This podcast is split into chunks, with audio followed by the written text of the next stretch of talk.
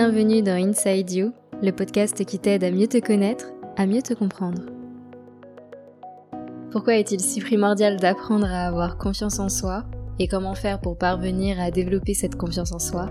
C'est ce que nous allons voir aujourd'hui dans ce tout nouvel épisode. Hola les gars, comment ça va? Écoutez, moi ça va. Là, je suis dans les meilleures conditions possibles pour enregistrer ce podcast parce qu'il pleut dehors et j'adore enregistrer ou écouter des podcasts quand il fait ce temps-là. On est d'accord que quand il pleut, quand il fait moche, quand il fait froid, on a juste envie de rester chez soi tranquille dans un lit douillet. Les gens qui me disent non, j'adore sortir dehors quand il fait ce temps-là, vous êtes juste des malades, ok, voilà. Mais euh, vraiment, moi, j'adore euh, vraiment cette ambiance pour euh, écouter ou enregistrer des podcasts ou voilà regarder des petites vidéos, juste Netflix and chill comme on dit. Donc aujourd'hui, je suis particulièrement contente puisque oui, je me suis enfin décidée, oui, je sais, ça fait un moment que vous le vouliez, ce podcast, mais je me suis enfin décidée à faire ce podcast sur la confiance en soi, même si, comme je le disais dans les précédents podcasts, je pense pas non plus être la personne qui a le plus confiance en elle, ok? Mais j'ai, je pense, mis en place des choses et travaillé aussi énormément sur moi pour arriver à ce niveau de développement personnel, pour arriver là où j'en suis tout simplement aujourd'hui. Donc, je pense que je pourrais quand même vous apporter quelques clés à ce sujet. La première chose par laquelle je voulais commencer, c'était, eh bien, de savoir pourquoi est-ce que c'est si primordial d'apprendre à avoir confiance en soi finalement. Le premier point que je voulais aborder, c'est que lorsque tu as confiance en toi, tu sais prendre des décisions avec assurance. Lorsque tu n'as pas confiance en toi, prendre des décisions, ça va être quelque chose d'hyper compliqué. Tu vas hésiter, tu vas vouloir peser le pour et le contre pendant des heures, voire des jours, voire des mois. Tu vas te faire toute une montagne de cette décision dans ta tête parce que t'es pas sûr de toi. Prendre une décision, ça te fait peur, ça t'angoisse, et c'est même peut-être quelque chose que tu évites, que tu fuis. Sauf que le problème avec ce genre de comportement, c'est que tu vas procrastiner, tu vas repousser, tu vas aussi peut-être te retrouver dans une position indélicate vis-à-vis d'une personne, et si tu te retrouves dans ce cas de figure où tu n'arrives pas à prendre de décision pour toi, pour ta vie, alors c'est un véritable frein à ton développement. Puisque sans décision, il n'y a pas d'action, et sans action, tu n'avances pas. Tu stagnes là où tu es. Et je pense qu'en tant qu'être humain, il y a une part de nous qui cherche constamment à évoluer, et si on sent qu'on stagne dans une situation, ça génère en nous des émotions négatives, et c'est pas ce qu'on veut. Donc vraiment développer sa confiance en soi, ça nous permet de prendre des décisions avec assurance en se disant bon bah ok si c'est ça que je dois faire, je le fais et tant pis si je me plante. Ensuite, le second point pour lequel c'est primordial de développer sa confiance en soi, c'est le fait de surmonter les obstacles et les échecs. Alors moi, je vous en ai déjà parlé de ce point-là, mais je n'ai jamais vu l'échec comme un échec. Pour moi, l'échec, c'est le début de ton apprentissage et rien de plus. Et ça, pour le coup, c'est vraiment l'équitation qui me l'a appris. Quand tu tombes de cheval, je sais pas pour les personnes qui n'ont jamais pratiqué ce sport si vous vous rendez compte à quel point ça peut être euh, violent, mais quand tu tombes de cheval, que tu t'es fait mal et que peut-être tu t'es même cassé quelques côtes au passage, et que ton moniteur te dit tu remontes et tu recommences, crois-moi que t'as pas envie de retomber. Donc ton cerveau à ce moment-là, ce qu'il va faire, c'est qu'il va analyser ce qui s'est passé, il va se dire ok pourquoi là je suis tombé, et il va se dire surtout, qu'est-ce que je dois faire pour ne pas retomber? En fait, quand t'es à cheval, t'as pas ce temps pour laisser l'échec t'envahir. C'est, ok, t'es tombé, pourquoi t'es tombé, et tu recommences jusqu'à ce que tu y arrives, même si tu dois te péter la gueule 40 fois. Bon, je vous rassure, on tombe jamais 40 fois dans une séance, sinon au secours, mais je sais pas si vous arrivez à vous imaginer, en fait, le mindset des cavaliers. C'est vraiment un truc de bourrin, hein, qu'on se le dise. Sur un cheval, t'es ultra vulnérable même si t'as un bon niveau, un cheval qui veut te foutre en l'air, il te foutra en l'air. Et bien souvent quand on tombe, c'est de la faute du cavalier, plus que du cheval, mais j'ai vu aussi des chevaux qui étaient dangereux, parce qu'ils foutaient volontairement les gens par terre, et quand tu te prends vraiment une sale chute, ben c'est très compliqué mentalement de remonter derrière, et pourtant j'ai vu plus d'une cavalière le faire, et vraiment l'équitation ça te crée un mental de warrior.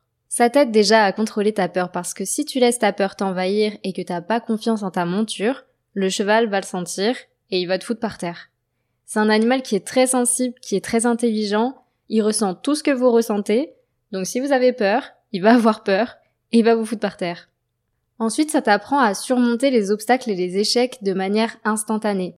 C'est comme les jeux vidéo par exemple. Quand tu perds à une partie, tu comprends instantanément pourquoi tu as perdu et ce que tu dois mettre en place pour ne pas perdre à la partie d'après. On a un feedback qui est instantané.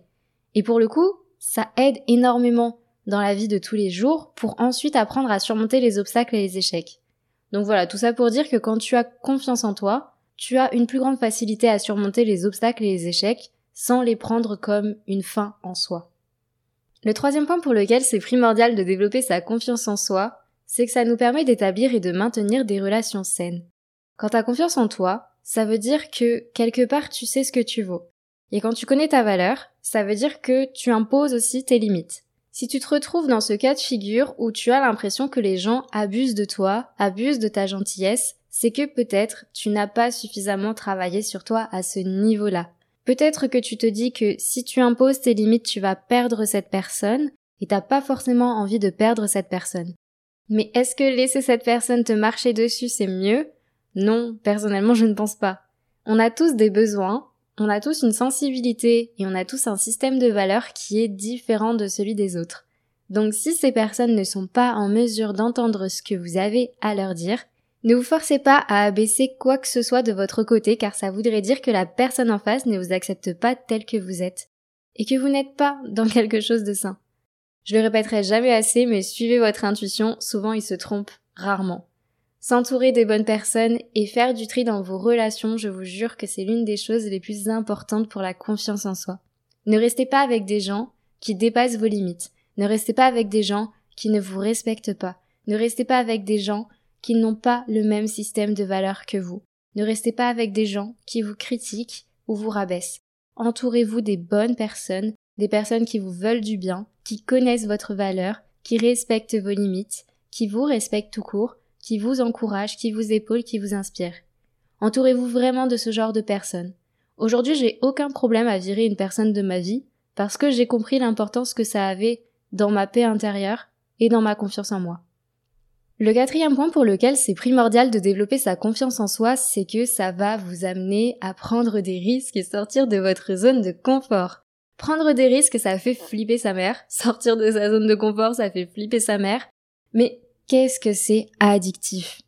Je vous jure qu'une fois que vous avez enclenché ça, déjà ça va venir casser vos barrières mentales, mais en plus de ça, ça va vraiment venir booster votre confiance en vous, mais fois mille, fois mille. Faites ce qui vous fait peur, sans vous mettre en danger, bien sûr, mais faites vraiment ce qui vous fait peur. Au début, ta zone de confort, elle est minuscule, et il y a des choses qui te font envie, et peut-être t'as peur de les faire, t'as peur de te lancer. Et j'ai été dans ce cas de figure-là pendant longtemps, pendant trop longtemps d'ailleurs à mon goût. J'ai souvent été ce genre de personne à ne pas oser faire les choses parce que je laissais tout simplement la peur me guider.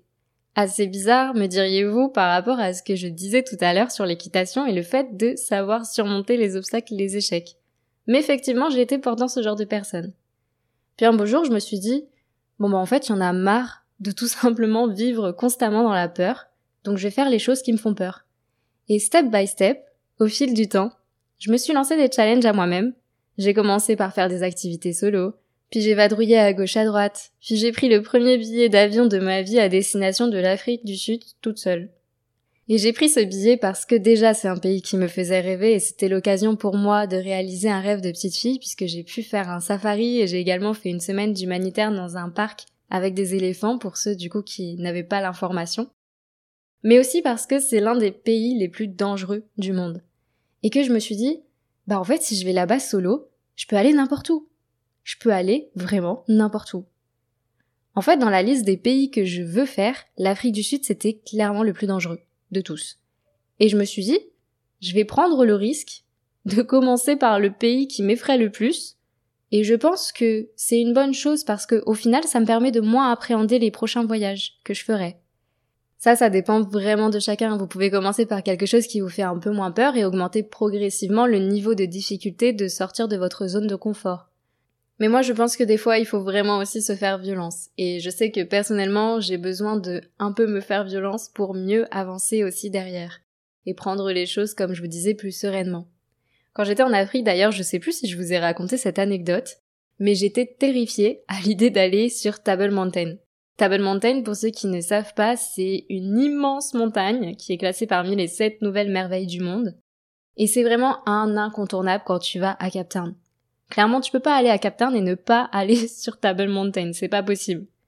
Et en fait, le problème, c'est qu'il y avait deux moyens d'y accéder. Le premier, c'était de faire la randonnée. Donc moi, personnellement, ça m'aurait pas dérangé de choisir cette option car j'ai l'habitude de faire des randos, j'aime bien ça, mais on m'avait dit, ouais, c'est assez physique et il y a des endroits où t'es proche du vide. Et en plus, il y a des serpents. Du coup, j'étais en mode, bon, moi, les serpents, en théorie, ça m'affole pas trop, mais là, les serpents d'Afrique, t'as vu, c'est pas les mêmes que ceux en France. Donc, euh, flemme de mourir. Et le second truc qui m'a totalement euh, dissuadé pour le coup, c'est le fait qu'il y avait des passages où tu étais proche du vide parce que moi j'ai un vertige qui est assez vénère. Donc ça aurait été dangereux pour moi de me retrouver dans ce genre de situation, donc je me suis dit non. Et l'autre option, c'était de prendre le téléphérique. Mais le téléphérique, ça m'angoissait, mais plus, plus, en fait. Parce que Cap Town, c'est une ville qui est entourée de montagnes, et en plus de ça, il y a la mer. Donc c'est clairement l'une des villes les plus venteuses du monde. Donc déjà, j'avais l'appréhension de monter dans un truc à je ne sais pas combien de mètres d'altitude, ok? Parce que comme je vous ai dit, la montagne, elle est genre immense. Et en plus, j'avais la peur que le vent nous secoue et que, je sais pas, le téléphérique qui se décroche. Enfin, vraiment, euh, voilà, ma phobie, quoi. Je me faisais des films. Donc, ce qui s'est passé, c'est que j'ai attendu littéralement la veille, ok, la veille de mon départ à Cap Town, pour me retrouver un peu au pied du mur et ne plus me laisser le choix de monter dans ce truc. Alors, je vais pas vous dire que j'ai kiffé l'expérience euh, du téléphérique, hein, clairement pas. J'étais au bout de ma vie parce que, encore une fois, j'ai le vertige, donc euh, je me sens très mal dans ce genre de, situation. J'ai cru que j'allais d'ailleurs péter mon meilleur malaise. Mais une fois sur la montagne, j'étais tellement fière de moi. Parce que tu te dis, waouh, je l'ai fait. Waouh, j'en suis capable. Et bon, ça paraît peut-être un truc anodin pour certains de monter dans un téléphérique, ça paraît ridicule. Mais pour moi, faire ce genre de choses, c'est vraiment très très compliqué, comme je vous ai dit. Et plus tu vas faire un truc qui va t'effrayer, un truc qui de base te paralyse presque, et plus tu vas ressentir cette satisfaction intérieure, ce waouh, je l'ai fait. Et en fait, bah plus on fait ça, et plus ça devient addictif. Je vous jure. Parce qu'en fait, on sent que justement ça vient booster notre confiance en nous. Donc ouais, à mon sens, plus on prend le risque de sortir de notre zone de confort, et plus on va développer notre confiance en nous. Cinquième et dernier point pour lequel c'est primordial de développer sa confiance en soi, c'est que ça nous permet d'atteindre nos objectifs. Plus on a confiance en nous et plus on a confiance aussi en ce qu'on fait, en ce qu'on met en place, en les décisions qu'on choisit de prendre, donc forcément, derrière, ça fait qu'on a plus de chances d'atteindre aussi nos objectifs. Parce qu'on va moins finalement se laisser se dissuader. Que ce soit par le biais des personnes autour, que ce soit par les difficultés qu'on rencontre ou que ce soit par les échecs qu'on vit. Le fait d'avoir un certain niveau de confiance en soi va vous permettre de véritablement vous amener là où vous avez envie d'aller. Mais alors du coup c'est bien tout ça, ça vend du rêve, mais comment est-ce qu'on fait pour concrètement développer sa confiance en soi? Alors il y a plusieurs canaux à prendre en compte et qui vont vous permettre de développer votre confiance en vous. Le premier c'est l'acceptation de soi. Et c'est sûrement d'ailleurs le plus dur. Il faut que vous parveniez à apprécier autant vos forces que vos faiblesses. Pour moi, la première étape et la plus importante, c'est vraiment d'apprendre à s'aimer soi-même. Et ça, ça passe par l'acceptation de soi. Et certains ou certaines me diront, oui, mais j'aime pas ça chez moi, j'aime pas mon physique, j'aime pas ce trait de caractère, je me trouve comme ci, comme ça, bref. No excuses. Si vous n'aimez pas quelque chose chez vous, donnez-vous les moyens de le changer. Tout se module, tout se transforme, et tout se change. Il suffit simplement de s'en donner les moyens. Ma confiance en moi, elle a changé quand j'ai appris à m'aimer, quand j'ai appris à apprécier autant mes défauts que mes qualités. Il y a une phrase que je me répète souvent, et je vous l'ai déjà dite d'ailleurs, mais dans un tableau, c'est l'ombre qui fait la lumière. Par définition, si vous apprenez à accepter vos parts d'ombre, vous apprendrez aussi à voir votre lumière. N'ayez pas peur d'affronter vos insécurités, n'ayez pas peur d'aller remuer vos complexes, parce que c'est justement en faisant ce travail sur vous-même en prenant un par un ce qui vous dérange chez vous et que vous réfléchissiez à quoi faire pour que ça ne soit plus un poids dans votre vie, que vous finirez par vous accepter.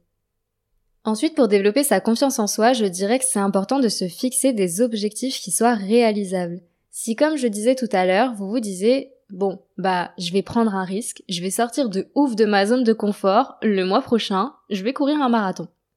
Sauf que si vous avez cet objectif-là et que vous n'êtes pas sportif de base, que vous ne courez pas et que vous mangez du fast-food toute la semaine, vous vous doutez bien que courir un marathon le mois prochain, ça risque d'être compliqué parce que c'est quelque chose qui se prépare vraiment en amont.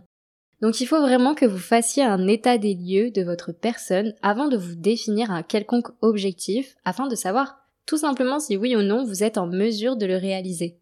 Parce que si vous vous fixez un objectif qui n'est pas réalisable, déjà ça va vous mettre une pression qui est énorme, et en plus ça risque d'avoir vraiment un impact négatif sur votre confiance en vous. Vous allez vous dire bon bah je suis bon à rien, j'abandonne, vas-y c'est trop dur pour moi. Donc vraiment fixez-vous des objectifs qui soient réalisables pour ne pas venir altérer votre confiance en vous. On dit toujours qu'il faut être ambitieux, on dit toujours qu'il faut rêver grand, et je suis clairement partisante de ça. Mais pas au détriment de ma santé. Il faut garder en tête que ça doit rester quelque chose d'atteignable, sans non plus qu'on y laisse clairement notre âme. Le troisième point pour développer sa confiance en soi, et ça a sûrement été mon plus gros travail personnellement, c'est d'avoir conscience de son langage intérieur. Votre dialogue intérieur, les mots que vous vous racontez font la personne que vous êtes. Au plus vous vous racontez que vous n'aimez pas vos cuisses, par exemple, au moins vous allez les aimer. Et alors vous allez me dire, oui, mais Salomé, je vais pas m'auto-convaincre que j'aime ça chez moi alors que je l'aime pas. Et c'est pas ce que je vous demande. Ce que je vous demande, c'est d'arrêter de prêter toute votre attention, de mettre toute votre énergie dans ça. Parce que quand on n'aime pas quelque chose chez nous, on va vraiment se focaliser dessus, ne penser qu'à ça de manière parfois obsessionnelle, et puis alors on a une fâcheuse tendance à venir enfoncer nous-mêmes hein, le couteau dans la plaie. Je sais qu'il y a eu un moment de ma vie où j'étais assez complexée par une partie de mon corps, et c'est une partie qu'on peut pas changer clairement, à moins de faire de la chirurgie, et chacun son avis sur la question, mais pour moi c'était absolument hors de question. Sauf que j'étais complètement matrixée, j'en parlais tout le temps, je faisais que de critiquer cette partie-là de mon corps, et c'était agréable ni pour moi, ni pour mon copain de l'époque qui me voyait me rabaisser H24. Et le pire en fait, c'est que je m'en rendais même pas compte. Je me rendais pas compte de ce que je disais de moi à l'extérieur en l'exprimant, mais je me rendais pas non plus compte du discours que j'entretenais à l'intérieur de moi. Et en fait, ce qui s'est passé, c'est que à un moment donné, mon copain de l'époque m'a dit "Ben viens, on va discuter de ça parce que je vois bien que ça t'affecte."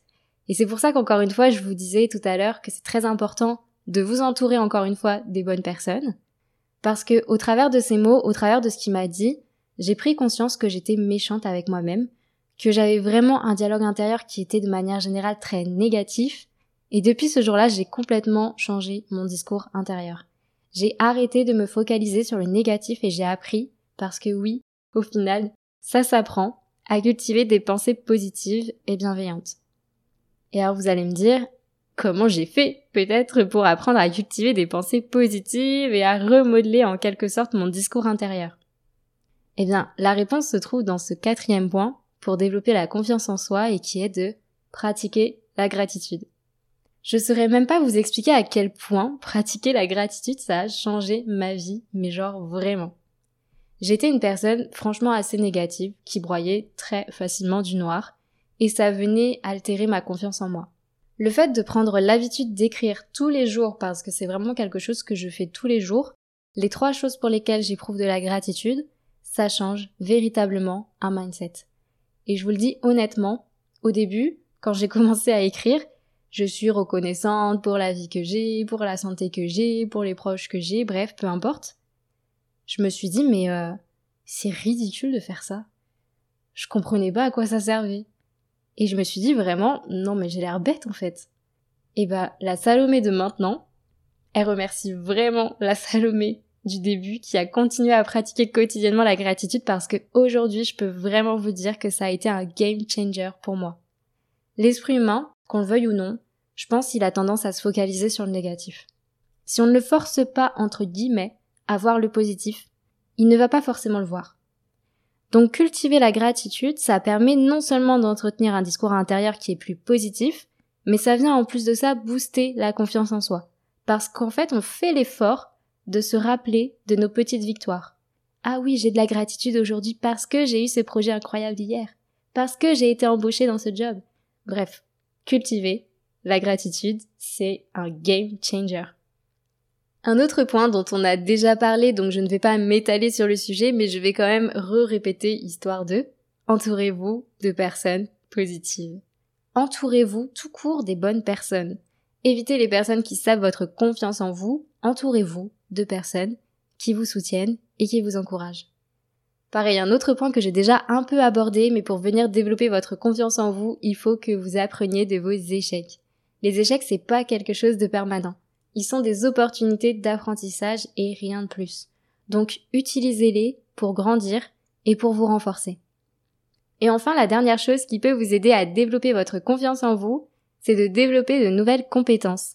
C'est assez logique en fait. C'est comme ce que je vous disais tout à l'heure avec mon histoire de téléphérique. Au-delà du fait que j'ai vaincu ma peur en montant là-dedans, c'était quelque chose de nouveau pour moi. J'étais jamais montée dans un téléphérique de ma vie puisque euh, voilà, quand j'allais à la neige, je faisais de la luge et je montais pas là-haut, vous voyez, j'avais peur. Donc non. Donc t'as vraiment ce truc à la fin de te dire waouh, je l'ai fait, c'était incroyable. Et dans l'apprentissage et la maîtrise de nouvelles compétences, on retrouve un peu ce waouh tant recherché. Ce waouh qui nous dit je suis fière de moi, j'ai appris quelque chose.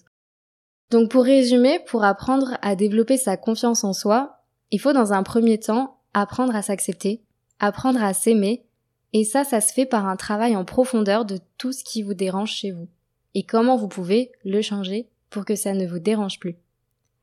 Ensuite, il faut avoir conscience de son langage intérieur et pratiquer la gratitude pour entretenir des pensées positives.